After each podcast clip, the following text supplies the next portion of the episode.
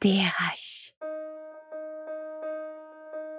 Bonjour, je suis Lydie Lacroix de Parlons RH et chaque mois, je pars à la rencontre d'une directrice ou d'un directeur des ressources humaines. Ensemble, nous allons découvrir le sens qu'ils attribuent à leur fonction ainsi qu'une facette plus personnelle de celles et de ceux que l'on connaît finalement assez peu dans l'entreprise. Bonne écoute la seule manière, à mon avis, qu'on peut utiliser pour se rapprocher déjà d'une bonne compréhension du monde tel qu'il est, et puis ensuite d'imaginer ce qu'il faudrait faire pour bah, continuer à avancer et générer du progrès, ben, c'est de mobiliser l'intelligence collective. Et chacun d'entre nous, quel que soit son niveau de responsabilité, quel que soit son métier, peut, à travers son expérience, à travers son intelligence, à travers ses interrogations, tout simplement, euh, ben, peut euh, aider une collectivité, une équipe de 5, une équipe de 100, une équipe de 10 000, de 100 000, j'irai avancer, à se projeter dans l'avenir. Jean-Claude Patz, directeur du personnel du groupe Michelin. Passion DRH, le podcast à l'écoute des hommes et des femmes qui donnent à la direction des ressources humaines ses lettres majuscules concocté pour vous par Parlons RH.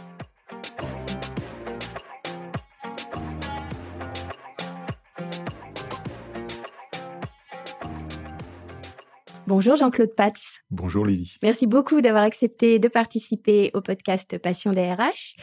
Ensemble, nous allons parler de la dimension humaine des collectifs de travail et nous évoquerons aussi des sujets un petit peu plus personnels. Mais avant d'entrer dans le vif du sujet, une première question. Nous nous trouvons actuellement dans les nouveaux locaux de Michelin à Paris, près du Trocadéro, alors que le siège social historique se trouve à Clermont-Ferrand. Je crois savoir que vous vous déplacez régulièrement pour venir ici, euh, j'imagine, et puis aussi pour vous rendre dans les différents sites du groupe. Est-ce parce que le directeur du personnel de Michelin ou le DRH, je ne sais pas s'il y a un intitulé, vous me le direz après, s'il y a un intitulé privilégié, donc est-ce parce qu'il se doit d'incarner la mobilité? Bon, d'abord, je vais répondre au premier point. Est-ce que je suis DRH ou est-ce que je suis directeur euh, du personnel? Non, je, suis directeur du personnel du groupe Michelin parce que depuis toujours, depuis ses origines, tout ce qui a trait à l'humain dans notre groupe euh, est au cœur euh, du projet entrepreneurial de Michelin depuis 1889. Donc, par voie de conséquence, l'homme n'est pas une ressource, mais il est l'objet même de notre existence euh, en tant qu'entreprise. Voilà. Donc c'est pour cette raison que nous n'aimons pas trop utiliser le terme de RH entre guillemets. Bon mhm. voilà. Alors euh, mobilité, euh, bon, je dirais oui, oui et non. Je le, le, groupe Michelin s'inscrit majoritairement à travers ses activités dans le monde de la mobilité, mobilité des biens, mobilité des personnes. Bon, dans le métier qui est le mien, mais pas uniquement avant quand j'avais d'autres responsabilités plus business entre guillemets. Mon premier objectif, c'est d'aller au contact des personnes. Donc, euh, pour aller au contact des personnes, il faut se déplacer. Alors, on peut avoir des interactions, bien évidemment, à travers des outils euh, très modernes que nous avons tous pratiqués intensivement depuis 3-4 ans, mais rien ne remplace, euh, j'irai, l'interaction humaine. Et donc, j'essaye de trouver le meilleur équilibre entre les webcasts et puis les rencontres physiques que je peux avoir un peu partout dans le monde avec nos 132 000 employés. Alors, nous venons de vous suivre un petit peu au niveau géographique. Je vous propose maintenant de voyager dans le temps, mhm. pour le coup, et d'essayer de retrouver le petit garçon ou l'adolescent que, vous étiez. dans quel métier ou dans quel secteur d'activité imaginiez-vous travailler plus tard? D'accord. Alors, tout dépend de l'âge auquel on fait référence. Pour rigoler, façon de parler, je me souviens très bien qu'à l'âge de 14 ou 15 ans, euh, des professeurs extrêmement bienveillants m'avaient dit que j'étais plus ou moins foutu pour les études et qu'il était urgent que je quitte l'école. C'est à la fin de ma troisième, je me souviens, euh, à cette époque-là, deux professeurs qui m'ont assez marqué, pas très positivement. Donc euh, tout ça, il a fallu un peu que je le digère, mais après, bon, j'ai rebondi pas trop mal. Bon, euh, en mettant de côté cette histoire qui est pas très sympa, j'ai rêvé à plein de choses tout au long de ma jeunesse. À un moment donné, je rêvais d'être commissaire-priseur parce que j'aime bien tout ce qui est ancien, les vieux meubles, les vieilles pierres, etc. Et donc, euh, quand j'avais 12-13 ans, je passais pas mal de temps à Drouot.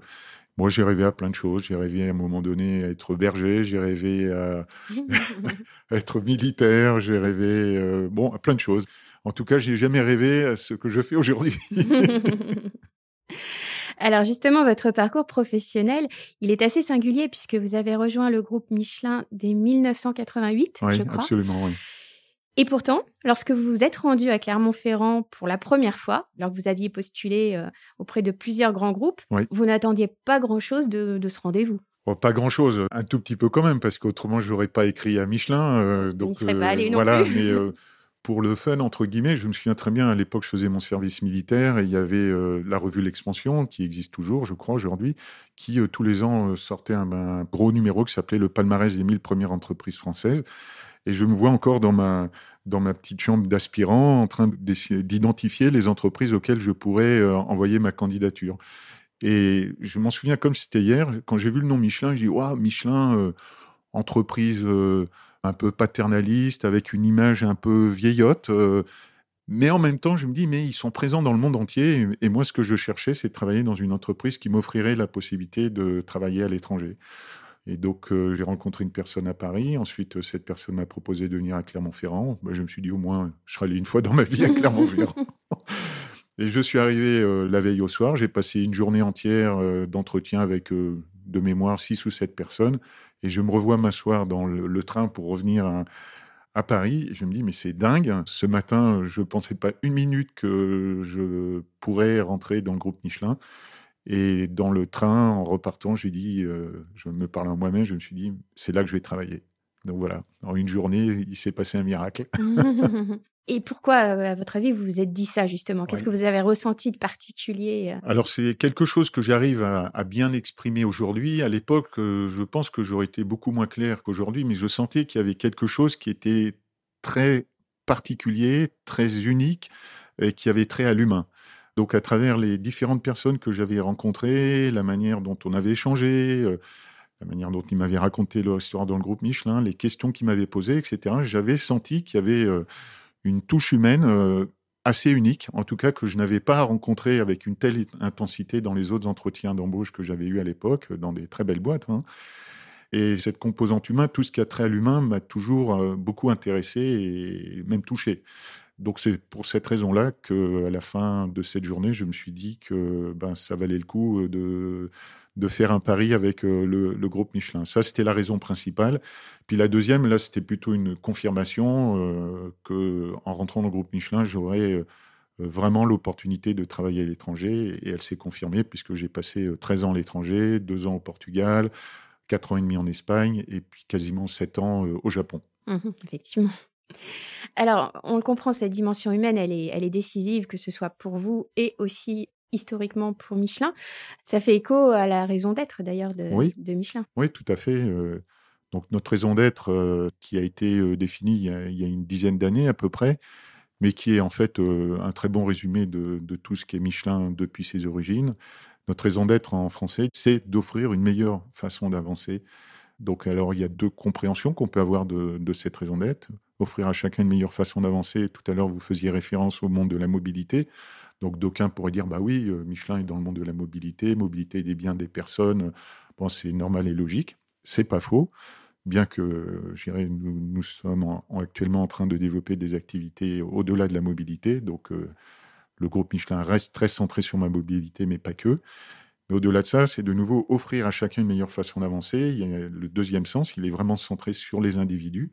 Les individus euh, qui sont euh, dans l'entreprise, mais même qui sont en dehors de l'entreprise. Donc, euh, autant qu'on peut, on souhaite offrir à toutes les personnes qui sont dans le groupe eh ben, une meilleure façon d'avancer dans leur vie professionnelle, dans leur vie personnelle, à travers le développement et toutes les opportunités qu'on leur offrira de se découvrir et de grandir.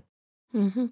Et, et je crois d'ailleurs que l'un de vos objectifs, c'est de, de faire en sorte que les, les agents ou les équipiers, Mhm. je crois que vous utilisez les deux termes, Oui. se sentent à la fois uniques et indispensables. Oui, Il y a vraiment quelque chose de très euh, individualisé Oui. dans l'expérience finalement que vous souhaitez euh, qu'ils vivent au sein du groupe. Oui, tout à fait. Alors, euh, ça procède de, plusieurs choses. Donc, d'abord, c'est, euh, le fait que nous mettons euh, l'humain au centre de tout, du, projet Michelin. Euh, Michelin, c'est pour et à travers les hommes. Les hommes avec un H majuscule, bien évidemment. Donc, l'humain est au centre de tout. Quand on parle des personnes ou encore plus des talents au sein du groupe Michelin, nous considérons qu'il y a aujourd'hui 132 000 personnes qui ont des talents dans l'entreprise. Ce n'est pas une vision élitiste des choses. Chaque personne est unique. Chaque personne a la possibilité de grandir. Encore faut-il lui, offrir la, possibilité. Donc voilà, donc ça c'est vraiment au cœur de notre promesse et puis de tout ce qu'on fait au quotidien. Voilà ce que je peux vous dire là-dessus. Mmh et ah ben justement, il y a une dans cette dimension à la fois individuelle et collective, puisque les deux s'articulent mmh. nécessairement. Je crois que vous avez décidé de miser sur l'intelligence collective, mmh. qui nécessite d'avoir posé un cadre de confiance au préalable. L'intervention d'un coach auprès du COMEX vous a beaucoup appris à cet égard. paraît-il. Oui, oui, oui, oui c'est vrai, c'est vrai. Mais là, euh, à travers votre question, il y, a, plusieurs points qui, sur lesquels je pourrais parler à chaque fois pendant pas mal de temps. Donc, euh, je vais d'abord faire un premier arrêt sur euh, cette notion d'intelligence collective, qui est effectivement aujourd'hui quelque chose que je considère comme étant capital pour le succès de notre groupe et je pense pour beaucoup d'autres entreprises. Bon, on le sait tous, euh, le, monde est en train d'évoluer à une vitesse absolument incroyable. L'ampleur euh, des changements auxquels nous sommes confrontés relève de l'exceptionnel dans le sens où jamais dans l'histoire de l'humanité, la vitesse et l'amplitude des changements auxquels nous sommes confrontés existaient dans le passé. J'ai l'habitude de formuler ça un peu différemment. Je dis, euh, une partie de l'ancien monde en train de disparaître, un nouveau monde en train d'émerger. Chacun d'entre nous a une petite pièce du puzzle. Personne n'a le puzzle euh, dans sa globalité. En tout cas, on ne sait pas ce que sera le monde d'ici 10 ou 20 ans. Et euh, plus on avance, plus on évolue dans un monde hyper complexe. Donc ça veut dire quoi? Ça veut dire que l'époque où euh, une personne, à travers son expérience, à travers éventuellement son intelligence, ben, cette dite personne était capable d'embrasser le monde euh, et de, d'imaginer, euh, ben, ce qui, euh, du moins les progrès qu'il faudrait faire pour pouvoir continuer à avancer demain. Cette époque-là, elle est morte. C'est-à-dire qu'aucune personne sur la Terre aujourd'hui n'est capable d'embrasser et de comprendre cette complexité. Donc la seule manière, à mon avis, qu'on peut utiliser pour se rapprocher déjà d'une bonne compréhension du monde tel qu'il est et puis ensuite d'imaginer ce qu'il faudrait faire pour euh, bah, continuer à avancer et générer du progrès, ben, c'est de mobiliser l'intelligence collective. Et chacun d'entre nous, quel que soit son niveau de responsabilité, quel que soit son métier, peut, à travers son expérience, à travers son intelligence, à travers ses interrogations, tout simplement, ben, peut euh, aider une collectivité, une équipe de 5, une équipe de 100, une équipe de 10 000, de 100 000, j'irai avancer, à se projeter dans l'avenir. Donc euh, l'intelligence collective, c'est vraiment, d'un côté, c'est motivant bien évidemment pour les personnes, parce que tout le monde est à bord, on ne peut pas, dans ce monde, dans le monde actuel, se permettre d'avoir simplement euh, quelques personnes sur le pont et puis les autres, pour prendre une image un peu maritime, euh, dans la soute. Euh, non, c'est tout le monde à bord. Tout le monde a un rôle actif à jouer dans la bonne marche de l'entreprise et encore plus dans la projection qu'on doit avoir vis-à-vis du futur. Donc ça, c'est la raison pour laquelle l'intelligence collective est vraiment quelque chose qu'on met très haut et très très fort chez nous, chez Michelin aujourd'hui. Et à chaque fois qu'on le fait, en tout cas dans beaucoup beaucoup de cas, quand on donne vraiment le pouvoir aux gens de se prendre en main, de proposer, d'imaginer des choses, je suis souvent euh, ébahi, stupéfait par euh, ce qu'il en ressort. Donc euh, c'est un pari qui vaut vraiment la peine d'être pris ou d'être fait. Bon alors ensuite le coaching, ça c'est autre chose. Ça fait référence à autre chose, c'est que dans ce monde de nouveau extrêmement complexe, en tout cas dans le passé, quand on parlait de formation ou de développement des personnes, on avait tendance à se focaliser sur les compétences professionnelles les compétences liées au savoir-être. Je ne vais pas dire qu'on s'en occupait pas, mais ça n'avait pas l'importance que ça a aujourd'hui. Donc aujourd'hui, pour euh, faire grandir les personnes, pour faire grandir euh, les organisations, il faut trouver le meilleur équilibre entre le développement des savoir-faire et des savoir-être. Donc là, on va faire un petit zoom sur le savoir-être. Donc savoir-être, ça veut dire quoi? C'est euh, en fait, pour dire les choses différemment, on parle des comportements, les comportements que nous avons entre nous, aussi bien à titre individuel que collectif. Donc, euh, à l'heure, j'irai de rentrer pleinement dans le 21e siècle, le groupe Michelin s'est posé un certain nombre de questions. Donc, on a, formulé des ambitions extrêmement fortes à horizon 2030 et même 2050. Et dans ce cadre-là, on s'est dit, oui, mais pour pouvoir y arriver, il va falloir travailler avec autant d'intensité nos manières d'être et de faire au sein de l'entreprise. Donc, pour dire les choses différemment, euh, porter une attention très particulière au comportement. On a travaillé dessus, on a défini ça, on a résumé tout ça dans un document de référence qu'on appelle chez nous iCare. Chaque lettre de iCare euh, étant représentative d'un des cinq chapitres euh, ayant trait au comportement. Et donc, euh, une fois ce, ce, guide défini et, partagé avec tous, ben, au niveau du COMEX, du comité exécutif du groupe Michelin, on s'est dit que ben, nous avions, comme tout le monde, comme les 132 000 personnes du groupe Michelin, un rôle à jouer.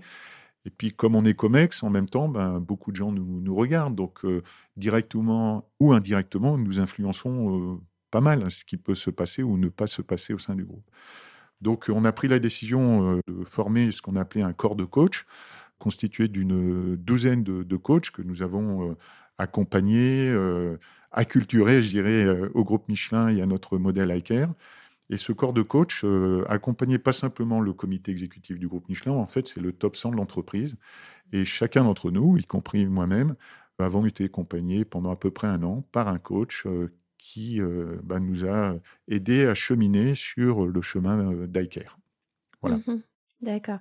Et notamment, donc, vous avez travaillé sur ce qu'impliquait le fait de faire confiance. Absolument. Et vous avez découvert certaines.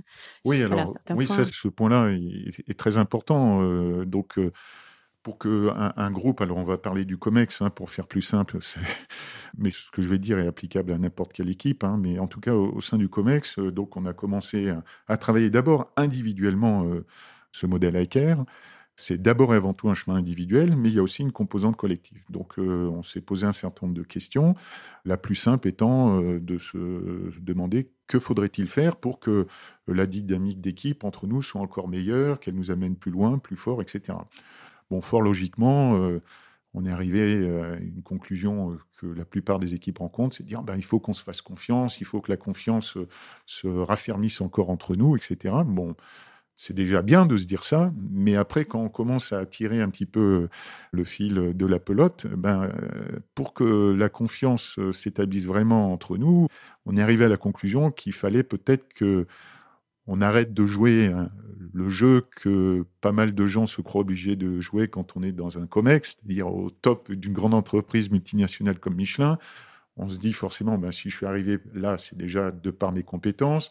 Et puis, on a, tout le monde attend de moi, y compris le boss, que je sois parfait, que je délivre parfaitement ce qui est attendu de moi. Donc, il y a un jeu, euh, je dirais, qui est propre à toute euh, société humaine, mais qui, en fait, euh, fausse pas mal les choses parce que ben, on n'ose pas s'avouer entre nous nos doutes, nos erreurs, nos échecs, euh, et puis aussi nos succès, bien évidemment. voilà, tout le monde joue un petit peu un jeu. Et donc, euh, en étant accompagné bien évidemment par un coach, on s'est rendu compte que ben, pour vraiment renforcer la confiance entre nous, il fallait qu'on fasse tomber un peu euh, le rideau et que on se dévoile tel qu'on est, avec toutes nos qualités, nos succès, mais aussi les questions qu'on se pose, les doutes, les échecs, etc. Et à partir du moment où on a franchi cette étape-là, le fonctionnement du COMEX a assez fortement évolué, dans le bon sens, bien évidemment. Et ça nous permet maintenant de travailler euh, d'une manière beaucoup plus euh, sereine et beaucoup plus profonde et professionnelle, je pense. Alors, dans la vie d'un directeur du personnel, il peut y avoir des moments difficiles, on en parlera plus tard, mais il y a aussi des moments de grâce. Oui. Et j'aimerais bien que vous me parliez d'un moment de grâce que vous avez vécu ou que vous continuez à vivre même, qui est lié à l'intelligence collective mmh. et qui est lié à ce qui s'est passé dans une usine en particulier de Michelin, c'est l'usine qui se trouve à Roanne. Absolument.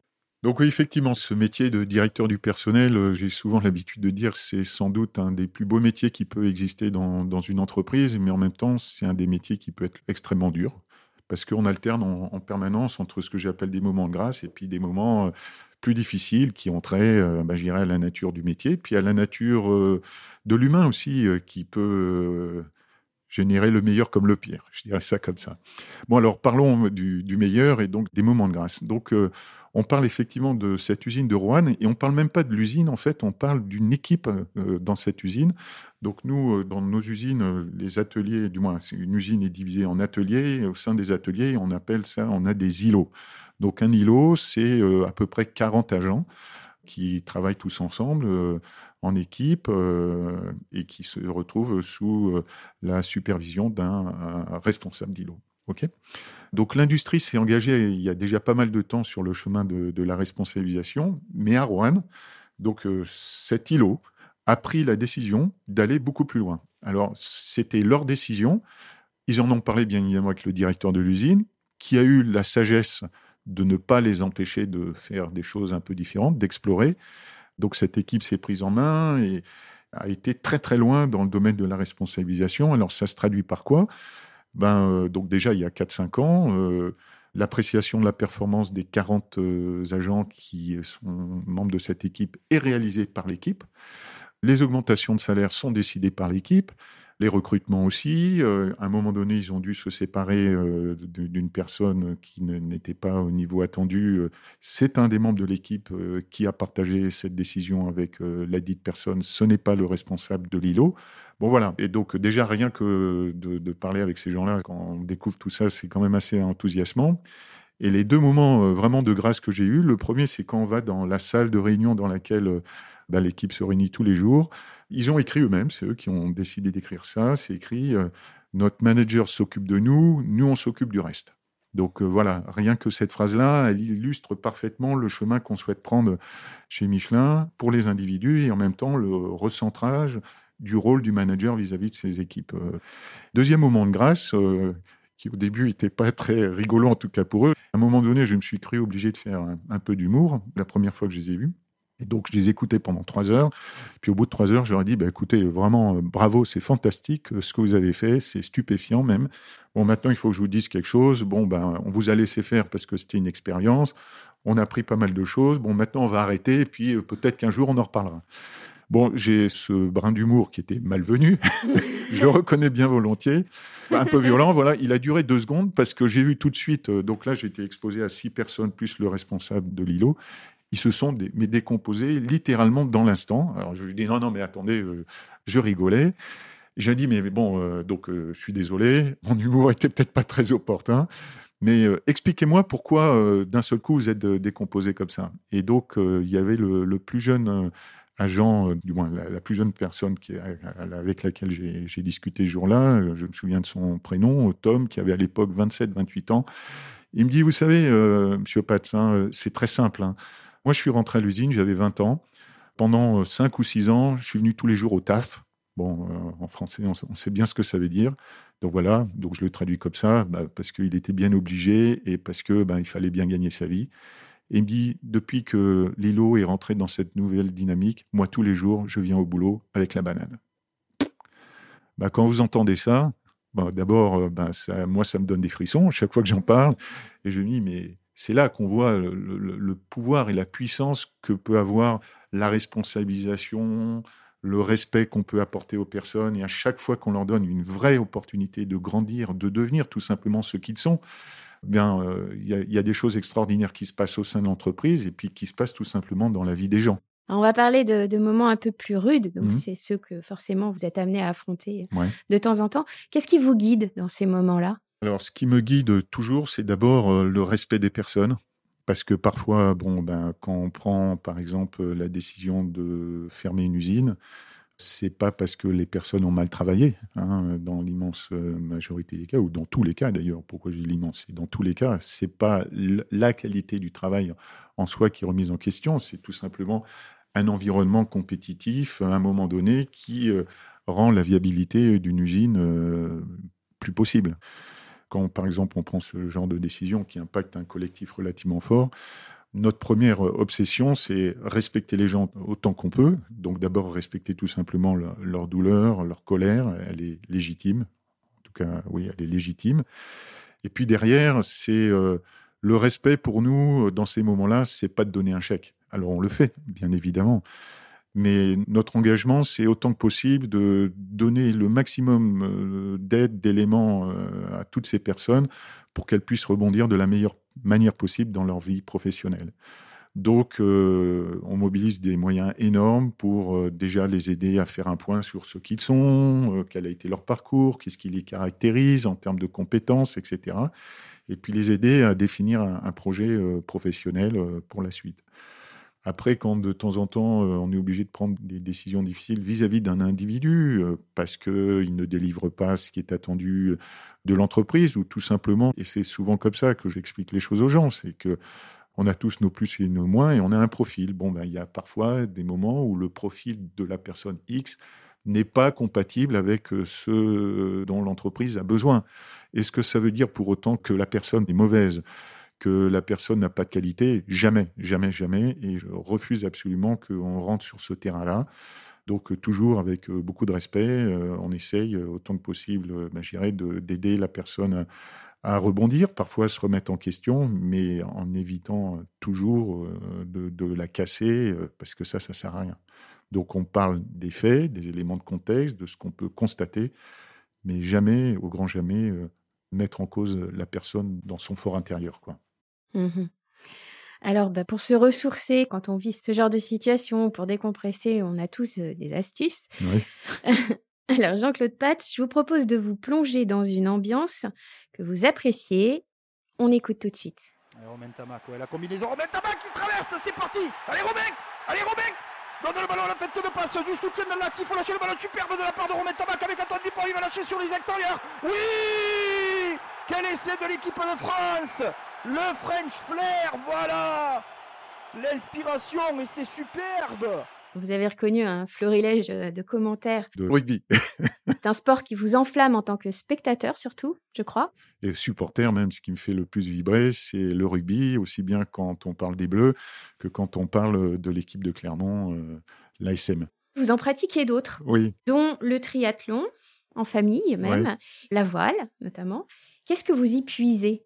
Alors avant de parler des pratiques, déjà en tant que supporter, moi ce que j'y puise, c'est du bonheur.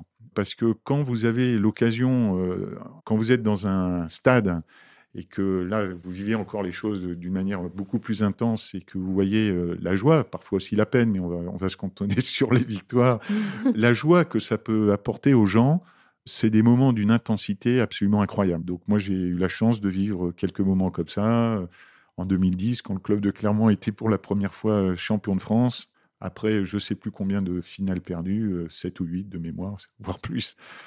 Un moment de, communion collective absolument incroyable. Euh, bon voilà, donc moi ce qui me plaît d'abord avant tout, c'est de voir des gens qui sont heureux, du, bonheur individuel, du bonheur collectif. c'est que de la belle énergie, donc ça j'adore. Bon alors après, au niveau individuel, le sport, il m'amène deux choses. D'abord, il contribue à m'oxygéner le cerveau. C'est-à-dire, c'est des moments où j'arrive à déconnecter un petit peu. voilà. Mais je déconnecte pas complètement. C'est-à-dire, je fais un peu le ménage dans ma tête. Surtout quand je cours, je pense à plein de choses.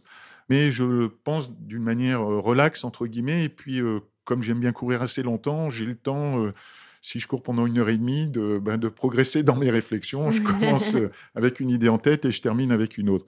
Donc voilà, mais en tout cas, ça m'aide beaucoup à, poser euh, certains sujets, à réfléchir à des, problèmes, etc.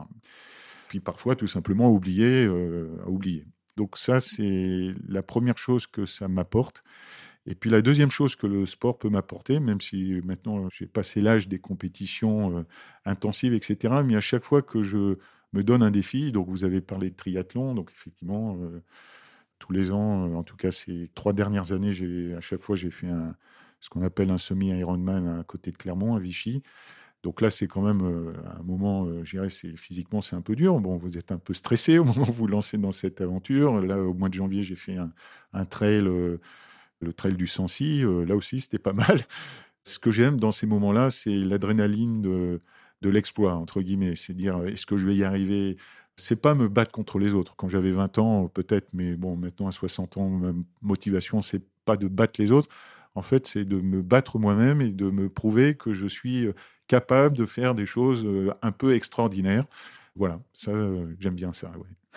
Alors, effectivement, ça me pose un challenge, entre guillemets, parce que ben, euh, on est tous différents. Donc, euh, moi, je me motive, je me projette euh, avec une certaine image, un certain mental, etc. Mais les gens qui m'entourent, il y a d'autres choses qui les font tout autant vibrer, qui n'a rien à voir avec cette compétition, la recherche de l'exceptionnel. Donc, voilà. Donc, j'ai appris et j'apprends encore à, gérer ça. Donc, ben, tout ça, on en revient au aux bases du management. Hein. C'est que pour que gérer une équipe marche et pour qu'un manager soit euh, performant vis-à-vis de ses équipiers, ben, il faut que ben, bien les connaître, euh, bien comprendre quels sont leurs ressorts, et puis après, euh, ça c'est au niveau individuel, et puis se poser aussi après des questions sur la dynamique d'équipe en tant que telle. J'ai une équipe euh, qui est assez bonne dans ce qu'on appelle chez nous, hein, c'est pas du français, mais de, le speak-up. Hein. Donc, euh, quand ils considèrent que je les emmène sur des terrains qui les font pas vibrer ou que je, sais pas, je suis un peu trop perché, ils me le font comprendre très rapidement. Et c'est très bien comme ça. Donc, euh, j'ai quelques bonnes cartes de rappel qui me ramènent sur terre quand c'est nécessaire. Chez Michelin, justement, vous avez décidé de réinterroger le rôle du manager. Oui. Comment est-ce que vous le définissez? Alors bon, euh, on, on, pourrait parler euh, du, du, rôle du manager euh, pendant pas mal de temps, mais on a fait un exercice assez intéressant avec le COMEX là, la fin du mois d'août de l'année dernière. Généralement, on prend tous les ans une semaine. Et pendant une semaine, on, on, sort de Clermont, on va se poser à un endroit donné, quel qu'il soit, et puis on prend le temps de réfléchir à des, des sujets de fond qui peuvent avoir trait aussi bien à la stratégie que justement tout ce qui a trait à l'humain, etc. Bon. Et donc l'année dernière, euh, on a passé pas loin d'une journée à essayer de répondre à une question toute simple, justement dans le cadre de ce modèle iCare auquel j'ai fait référence tout à l'heure. Mmh. C'est-à-dire, dans ce cadre-là, bah, quel est le rôle du manager? Quel est le rôle du manager, sachant qu'on est en train de sortir à, vitesse grand V du manager euh, sachant. Euh, le manager, il est de moins en moins sachant. Il est de plus en plus entouré de gens qui savent plus que lui. Et voilà. Et puis l'intelligence collective, de nouveau, elle remet assez profondément en cause la légitimité euh, du manager telle qu'elle a pu exister pendant très longtemps et telle que je l'ai connue, voire pratiquée dans, mon passé. Je vous fais grâce de tous les détails. Et à la fin, on est arrivé à une conclusion assez simple, même si derrière, elle peut se décliner de multiples manières et en fait, c'est très exigeant. Mais finalement, on s'est dit, ben, c'est simple. Ce qu'on attend d'un manager chez Michelin, c'est le sens et le soin. Donc le sens, c'est qui que l'on soit, je dirais, ben, ce qu'on attend d'un manager, c'est qu'il soit capable régulièrement, voire d'une manière quasiment permanente, de donner du sens au travail qui est réalisé par les individus ou par l'équipe. Mais pourquoi on fait ça? Pourquoi on fait ça? Pourquoi Pourquoi Pourquoi? Ou pourquoi on arrête de faire ça? Pourquoi on part à droite? Pourquoi on part à gauche? Pourquoi euh, on remet en question quelque chose qu'on avait décidé de faire il y a trois mois? Mais oui, mais parce que ben, le contexte fait que, etc. Donner du sens dans le monde dans lequel on vit, c'est sans doute euh, plus important que jamais, parce que de nouveau, le contexte est quand même extrêmement challengeant, extrêmement mouvant. Et puis en même temps, les nouvelles générations sont beaucoup plus exigeantes en, exigeantes en termes de sens. Donc, euh, si on n'est pas très explicite sur le sens et si on ne le ramène pas en permanence sur la table, eh bien, euh, ces nouvelles générations, euh, soit elles vont dire qu'il manque quelque chose, soit ben, elles iront voir ailleurs parce que tout simplement, elles ne comprennent pas très bien finalement à quoi elles servent. Donc voilà, donc donner du sens aux individus, aux équipes, c'est plus que jamais une des missions essentielles d'un manager. En tout cas, c'est ce qu'on pense chez Michelin. Et le soin, ben, c'est, la, suite logique de tout ce que j'ai essayé de, partager avec vous jusqu'à présent. C'est dire, voilà, moi, en tant que manager, mon job, c'est essayer de mettre, euh, la personne dans les meilleures conditions possibles pour qu'elle se sente à l'aise, libérée dans certains cas, d'apporter tout ce qu'elle a en elle et qui peut faire énormément de bien, je dirais, euh, à l'équipe dont elle fait partie, voire à l'entreprise. Voilà. Donc à la fin, c'est simple, c'est le sens et le soin. Mais en fait, dans la réalité, c'est très compliqué, bien évidemment. Mmh. Mais j'aime bien ces deux mots parce que, en tout cas, ils correspondent parfaitement à, à ce qui nous guide et ce qui nous motive chez Michelin. Alors, le management repose avant tout sur l'humain et euh, sur ses différentes facettes, ce qui peut donner lieu évidemment à des dérives. Or, précisément, Michelin a fait savoir qu'il s'était séparé à un moment de certains managers toxiques. Oui. Pourquoi avez-vous décidé de prendre ce sujet à bras le corps? Deux ou trois mois après avoir pris mon poste, un de mes équipiers dans un pays me, me parle d'un cas. Il me dit Tiens, euh, il y a une stagiaire euh, qui était chez nous, euh, qui a dit que dans une équipe, il y avait une ambiance un peu malsaine, etc. Bon, bref. Mais c'était vraiment un, un signal très faible. Et je ne sais pas pourquoi, j'ai dit à cette personne, mais il faut que tu creuses, il faut que tu creuses. Euh, voilà. Et pendant deux, trois mois, cette personne, je la voyais généralement une fois par mois, je lui dis alors, t'en es où, t'en es où, t'en es où? Alors les deux premières fois, bah non, j'y arrive pas, je vois pas, etc. Et puis au bout du deuxième ou troisième mois, je me souviens plus précisément, d'un seul coup, euh, le brouillard a commencé à se dissiper et on a commencé à avoir des indications assez claires qui montraient que ce dit manager avait eu un comportement euh, complètement inadmissible vis-à-vis euh, d'un certain nombre de femmes. Bon.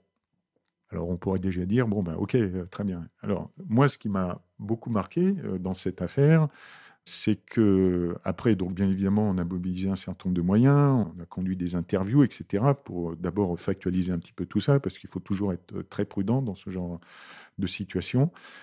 Au bout d'un certain moment, ce dont je me suis rendu compte, c'est que beaucoup de gens savaient, un certain nombre de personnes qui avaient été victimes, bien évidemment, l'avaient gardé pour elles. Bref, que l'Omerta avait fait son œuvre.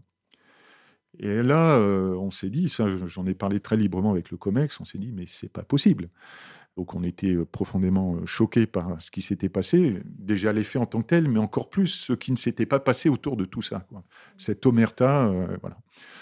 Donc voilà, donc à partir de là, on a, lancé un, projet euh, qu'on a appelé chez nous Integrity, c'était le, nom du projet, le projet mondial, qui a pour objectif tout simplement de mieux détecter euh, tout comportement euh, déviant par rapport à ce que nous voulons voir chez Michelin. Donc ça a été un travail de nouveau qui a mobilisé pas mal de personnes pendant plus d'un an. Et euh, j'irai maintenant, depuis quasiment deux ans, on est rentré en marche courante, c'est-à-dire que j'irai, y a un certain nombre de process, euh, de, du, moins, il y a déjà des documents qui ont été euh, produits sur le sujet qui sont extrêmement clairs pour dissiper tout malentendu sur le sujet. Florent Ménégo, moi-même, on a pu intervenir à différents moments pour bien expliquer que là, on était dans une zone où on jouait pas du tout et que la tolérance était de zéro. Et puis on a mis en place un certain nombre d'outils qui permettent de capter ces signaux faibles ou, forts parfois. Voilà. Et donc, euh, ce que je peux vous dire, alors, euh, c'est de nouveau, c'est absolument pas un motif de fierté ou quoi que ce soit, mais il se trouve qu'il y, a quelques jours, on a clos l'année 2022. Et donc, euh, en 2022, au sein du groupe Michelin, nous avons reçu, à travers ce qu'on appelle la ligne éthique, plus de 1300 plaintes, entre guillemets. 1300 plaintes, donc le chiffre est assez important. Après instruction, il y en a à peu près la moitié qui euh, ce sont des plaintes qui se sont révélées sans fondement entre guillemets, qui n'appelaient pas d'action particulière de la part de l'entreprise. Et puis dans l'autre moitié, ben il y avait euh, des actions à prendre, dans des actions qui se, peuvent se décliner de multiples manières. ce sont parfois des rappels à l'ordre dans les cas les moins graves entre guillemets. Dans d'autres cas, on a pu retirer des responsabilités managériales à certaines personnes.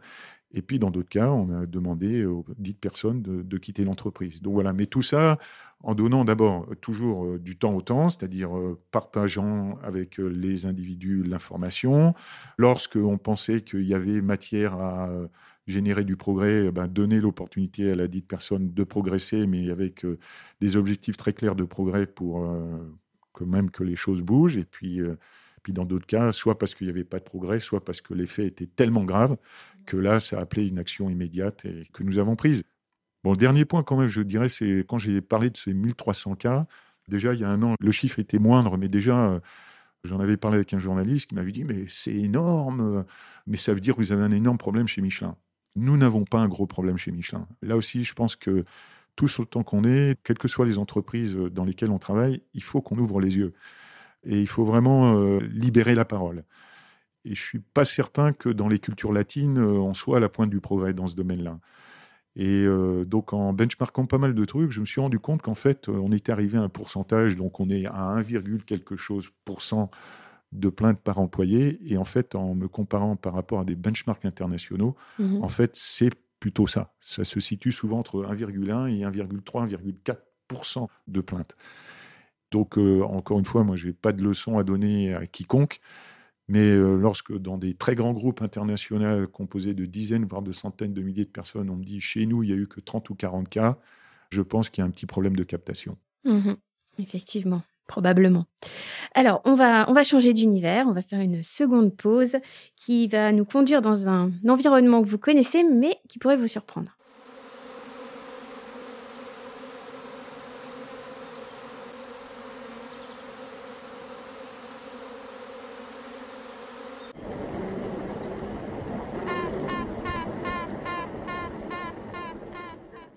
Vous avez reconnu le bourdonnement des, abeilles, suivi d'un chant surprenant. Est-ce que lui, vous l'avez reconnu?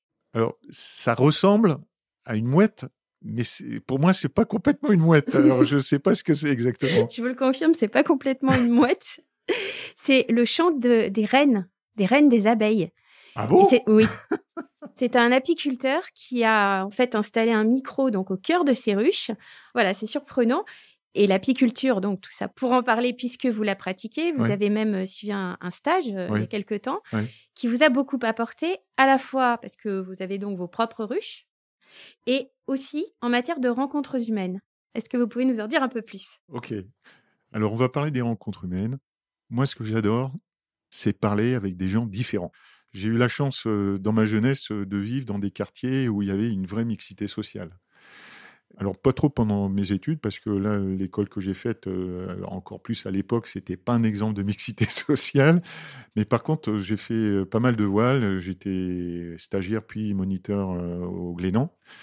Et de nouveau, quand j'étais moniteur au Glénan, ça m'a donné l'opportunité de rencontrer des gens absolument incroyables, de tout milieu. Bon, bref, voilà. Et donc, moi, j'adore ça. J'adore être exposé à cette diversité, des gens avec euh, leurs histoires, leurs parcours, leurs opinions, qui sont pas les miennes, mais voilà, j'adore ça. Pour moi, c'est une source euh, de bonheur euh, et d'intelligence en même temps, parce qu'on se rend compte dans bien des cas qu'il n'y a pas une vérité, il y a, des vérités, elles se conjuguent au pluriel, mais, rarement au singulier. Donc, euh, en faisant ce stage, donc euh, ça remonte à pas mal de temps déjà, mais j'avais fait un stage dans le Périgord, je me souviens, avec un, un vieux monsieur qui, je pense malheureusement, n'est plus sur Terre aujourd'hui, un monsieur plein de sagesse, qui avait partagé avec nous son amour de l'apiculture et, et qui était sorti que deux fois du Périgord. Une fois pour son service militaire et une fois pour aller au salon de l'agriculture. Donc voilà, c'était un, un grand poète de, de la nature. Et donc, grâce à lui, euh, bon, bah, j'ai appris quelques rudiments pour pouvoir euh, produire quelques kilos de miel tous les ans. Et puis, ben, ce, monde de l'apiculture, c'est le monde de la nature, en fait. Et c'est un monde euh, qui vous amène à être euh, très humble. Euh, D'abord, vous vous rendez compte que vous comprenez jamais complètement tout. Bah, L'année dernière, j'ai peu de miel, par exemple.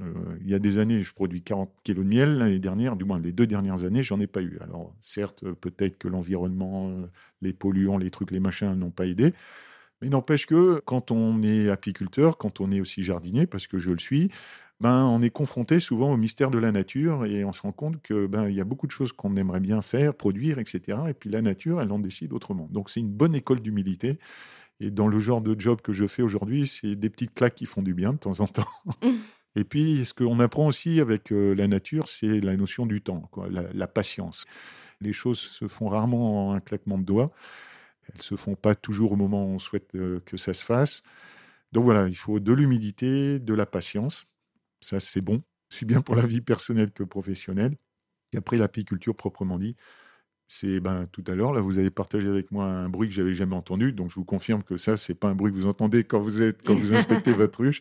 Donc, c'est sans doute un- amplifié. Donc, j'ai appris quelque chose. Encore une fois, je, ça, je savais pas. Pour moi, c'est un bruit de goéland, de mouette. du moins, ça ressemblait. C'était pas tout C'est à vrai fait. qu'il y avait mais- quelque chose. mais voilà, mais en tout cas, euh, c'est des mondes absolument passionnants. Alors, sur l'ouverture à l'autre, Oui. vous la mobilisez à, à titre personnel, puisque je crois que vous êtes engagé euh, avec une association, l'association Télémac. D'abord, c'est une expérience euh, que j'ai initiée relativement récemment.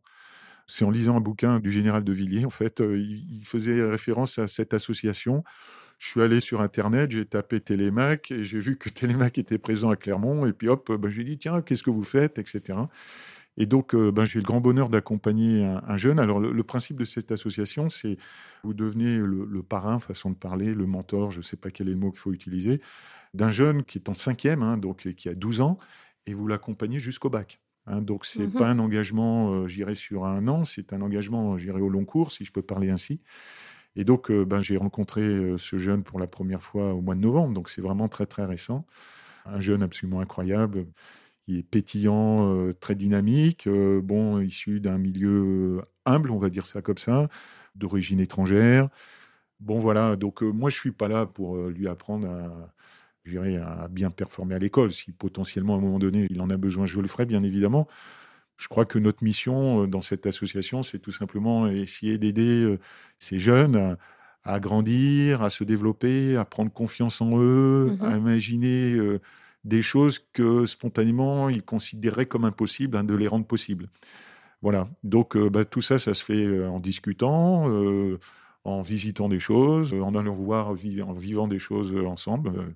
Samedi prochain, je l'emmène voir un match de rugby à Clermont-Ferrand. Il n'a jamais vu un match de rugby. donc voilà, bah, on va passer deux heures ensemble. Et puis voilà. Donc oui, ça, c'est sympa, ça. Alors, on va revenir dans la sphère professionnelle et en parlant de diversité Mmh. et d'inclusion, je crois savoir que chez Michelin, il y a un index qui a été Oui. mis en œuvre pour évaluer justement les, entre guillemets, les performances Oui. en la matière. Et stimuler le progrès, surtout. Et puis, il y a aussi un objectif ambitieux par rapport à l'égalité femmes-hommes, Mmh. avec un taux de féminisation du management qui doit passer de 29% aujourd'hui Mmh. à 35% en 2030. Et cet engagement, vous, voilà, vous pourrez détailler un petit peu Mmh. après, mais cet engagement, on le retrouve dans un autre projet dont l'objectif premier n'est pas celui-là, mais dont l'objectif est de préparer euh, les équipiers à faire face aux mutations de l'emploi. Et là, je fais référence à la manufacture des talents de Michelin, qui a une particularité, c'est qu'elle est ouverte à d'autres entreprises et aussi aux personnes éloignées de l'emploi. Absolument. Diversité et inclusion. Le groupe Michelin euh, n'en a pas le monopole, euh, bien évidemment. Euh, aujourd'hui, c'est un sujet qui est largement débattu et vis-à-vis duquel de plus en plus d'entreprises se mobilisent et c'est une très bonne nouvelle. C'est une très bonne nouvelle. Donc, moi, je vais parler de, Michelin. J'ai souvent l'habitude de dire plus on est divers, plus on est fort. Et euh, chez Michelin, historiquement, à un certain moment de notre histoire, on n'était pas trop divers. Déjà, au niveau du top management, euh, c'était une entreprise euh, bon, qui a cru énormément au niveau mondial. On est sans doute aujourd'hui, au sein du CAC 40, l'entreprise la plus internationale du CAC 40. Mais quand on regardait, ou quand on regarde même encore aujourd'hui, mais encore plus dans le passé, le top management d'entreprise, il y avait que des Français. Donc euh, les Français, ben, ils ont plein de qualités, euh, bien évidemment, mais euh, ils voient les choses d'une certaine manière, différente parfois des Américains, des Japonais, des Chinois, des Brésiliens, etc. Donc moi, la première raison pour laquelle je dis qu'il faut qu'on aille beaucoup plus loin en termes de diversité avec un S, c'est tout simplement pour que nous soyons encore plus forts et plus pertinents à l'heure de répondre aux challenges auxquels nous sommes confrontés et à l'heure de définir des offres susceptibles de, nous permettre de conquérir de nouveaux clients. Donc les diversités, c'est important pour ça. Et puis, c'est aussi très important pour la motivation des personnes. Parce que de nouveau, je vais prendre deux exemples. Internationalisation, donc aujourd'hui, plus de 80% des effectifs du groupe, euh, et on tangente plutôt le 90, et entre 80 et 90, sont des non-français. Donc après, quand vous regardez le haut de l'entreprise et que vous voyez encore majoritairement beaucoup de Français, forcément, vous vous dites, bon, ben, dans cette entreprise, il y a un plafond de verre. Ça veut dire que ben, jusqu'à un certain point, parce que je suis ou je ne suis pas, ben, je ne pourrai pas euh, potentiellement aller où peut-être je souhaiterais aller. Donc voilà, donc en termes de motivation, c'est pas bon. Et ce propos, il est applicable aussi bien aux nationalités qu'au genre, que donc les diversités se déclinent d'une multitude de manières. Nous, on veut que nos employés euh, se développent, comme je vous l'ai dit avant, qu'ils croient en eux, et qu'il n'y ait pas de plafond de verre pour euh, quiconque. Donc à partir de là, il faut qu'on pousse les diversités dans toutes les directions pour la performance du groupe et pour la motivation de nous tous. Alors la manufacture des talents, ça c'est un projet absolument euh, extraordinaire qui a pour objectif bien évidemment d'abord de répondre euh, de nouveau aux challenges auxquels nous sommes confrontés en tant qu'entreprise, un monde qui bouge très vite, très fort, etc. Les nouvelles technologies, l'environnement font que ben, la barre monte en permanence. Donc, euh, ce besoin de, ben, d'accompagner euh, tout ce qui se passe dans le monde, il est là pour tous les métiers. Donc, euh, upgrading en anglais, ça, ça s'applique à tout le monde. Et puis en plus, ben, de plus en plus, on sait qu'il y a beaucoup de métiers qui existent aujourd'hui qui, dans 5 ans, qui dans 10 ans, n'existeront plus. Donc, on dit venez chez Michelin et pendant le temps durant lequel vous travaillerez chez Michelin, autant que possible, on va vous offrir l'opportunité de grandir de grandir en tant que personne, de grandir d'un point de vue professionnel, dans le métier qui est le vôtre aujourd'hui ou dans un autre métier qui pourrait être euh, celui que vous aurez demain. On s'organise pour euh, mieux répondre encore à ces besoins, sachant qu'on faisait déjà pas mal de choses avant. Je peux vous donner le chiffre de l'année 2022. En 2022, il y a 5 millions d'heures de formation qui ont été euh, proposées et activées par nos employés au sein du groupe Michelin. 5 millions d'heures. Donc ça montre déjà que le, le, groupe Michelin a toujours investi euh, historiquement dans la formation de ses équipiers. Et de nouveau, ça fait référence directement à notre raison d'être, à l'humain au centre de tout, etc. Mais c'est pas suffisant. Et c'est pas simplement une question de mettre des heures en plus. D'ailleurs, je pense pas que ce soit ça le challenge. C'est vraiment de faire évoluer nos formations pour pouvoir accompagner nos équipiers euh, pour qu'ils aient une employabilité au sein du groupe Michelin ou en dehors du groupe Michelin qui soit maximale. Voilà. Mmh. Donc ça, c'est la première motivation de la manufacture des talents, qui aujourd'hui euh, se symbolise à travers un lieu physique qui se trouve à Clermont-Ferrand, Mhm. mais euh, qui est en train d'essaimer un petit peu partout dans le monde. Et hier, pas plus tard que hier matin, euh, on avait un comité de pilotage sur le sujet, et maintenant on est en train de déployer cette manufacture des talents partout dans le monde, dans les dix régions qui font partie du groupe Michelin. On a découpé le monde en dix régions.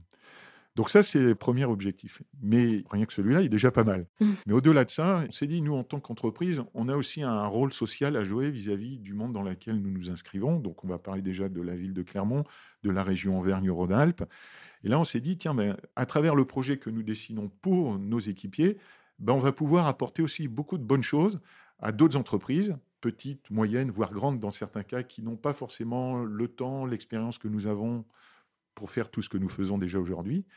Et puis, euh, bah, comme on le sait, alors déjà aujourd'hui, on forme des jeunes pour qu'ils deviennent, de, euh, très performants dans le monde de l'industrie 4.0. Donc, euh, tous les ans, on a une centaine de jeunes que nous formons, et ça, ça existe depuis des décennies chez Michelin.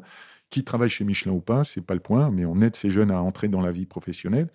Mais il y a aussi beaucoup de jeunes qui, ben, ils savent qu'ils doivent rentrer dans la vie professionnelle, mais qui sont sortis de l'école un peu tôt qui savent pas très bien en fait euh, ce qu'ils vont faire demain, donc un peu paumés entre guillemets. Donc on s'est dit tiens, ben, on a quand même peut-être aussi un, rôle à jouer vis-à-vis de ces jeunes qui ont besoin d'être un peu guidés. Et puis il y a des adultes aussi qui à un moment donné ont un, un emploi et puis qui ont perdu leur emploi, quelle que soit la raison, et qui ont besoin un peu de rebondir. Et donc là aussi, de nouveau avec la manufacture des talents, on s'est dit bon, certes.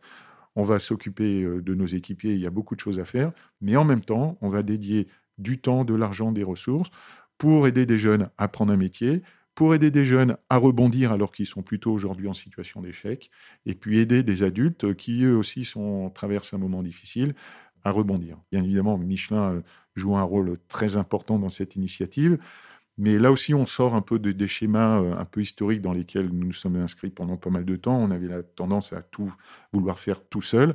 Donc là, on a construit des partenariats très innovants dans certains cas avec euh, la région, euh, avec euh, les ministères de l'université, de l'éducation nationale, etc. Donc des partenariats très forts public-privé. Et puis aussi avec d'autres entreprises, tout simplement. Donc aujourd'hui, on commence soit à co-construire, soit à prester un certain nombre de formations à des entreprises petites, moyennes, voire très grandes. On est très fiers de travailler avec quelques très beaux noms du monde entrepreneurial français. Mhm. Et on revient sur l'innovation. Traditionnellement, c'était l'innovation euh, en matière de pneus pour Michelin, mais Oui. donc là, vous montrez que c'est possible aussi d'innover euh, dans d'autres contextes. Tout à fait. Alors, euh, l'innovation n'a pas de frontières, n'a pas de limite. Alors, notre conversation va s'achever, mais avant cela, j'ai quand même une nouvelle dont il faut que je vous fasse part.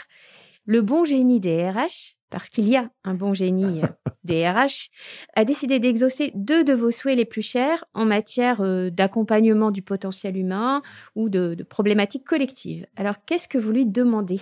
Ce que je déteste le plus, c'est de voir d'être exposé à des gens qui sont des super personnes et qui ne croient pas ou qui ne croient plus en eux parce que l'école, parce que les parents, parce que l'entreprise, parce que leur manager, parce que eux tout seuls se sont convaincus que ben non, c'était pas possible. Ça, pour moi, c'est insupportable. Donc, euh, je demande au, au génie euh, des RH euh, de faire ça.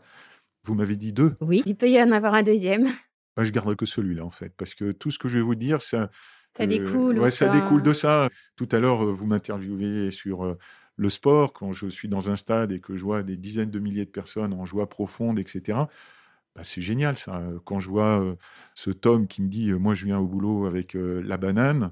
Ben voilà, moi, c'est ça que. Donc, ben, au génie, aide-nous, j'irai à ce que demain, il y ait 130 000 tomes dans le groupe. Voilà, c'est ça que. Ben voilà, j'ai trouvé mon deuxième, Voilà, mon deuxième vœu, mon deuxième souhait. Eh bien, merci beaucoup, Jean-Claude Patz, pour cet échange empreint de, de conviction humaine. On vous dit à bientôt. Merci, à bientôt. Merci Lydie. Je rappelle que vous êtes euh, directeur du personnel du groupe Michelin depuis 2019, Oui.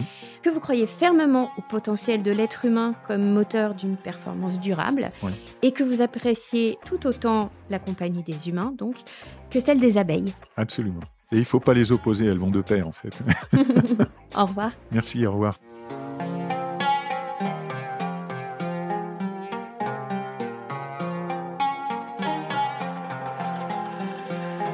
Passion DRH, c'est fini pour cette fois. Retrouvez tous les épisodes sur notre média et sur vos plateformes habituelles pour découvrir d'autres DRH sous un angle à la fois professionnel et humain. un podcast concocté pour vous par Parlons RH. Merci de votre écoute.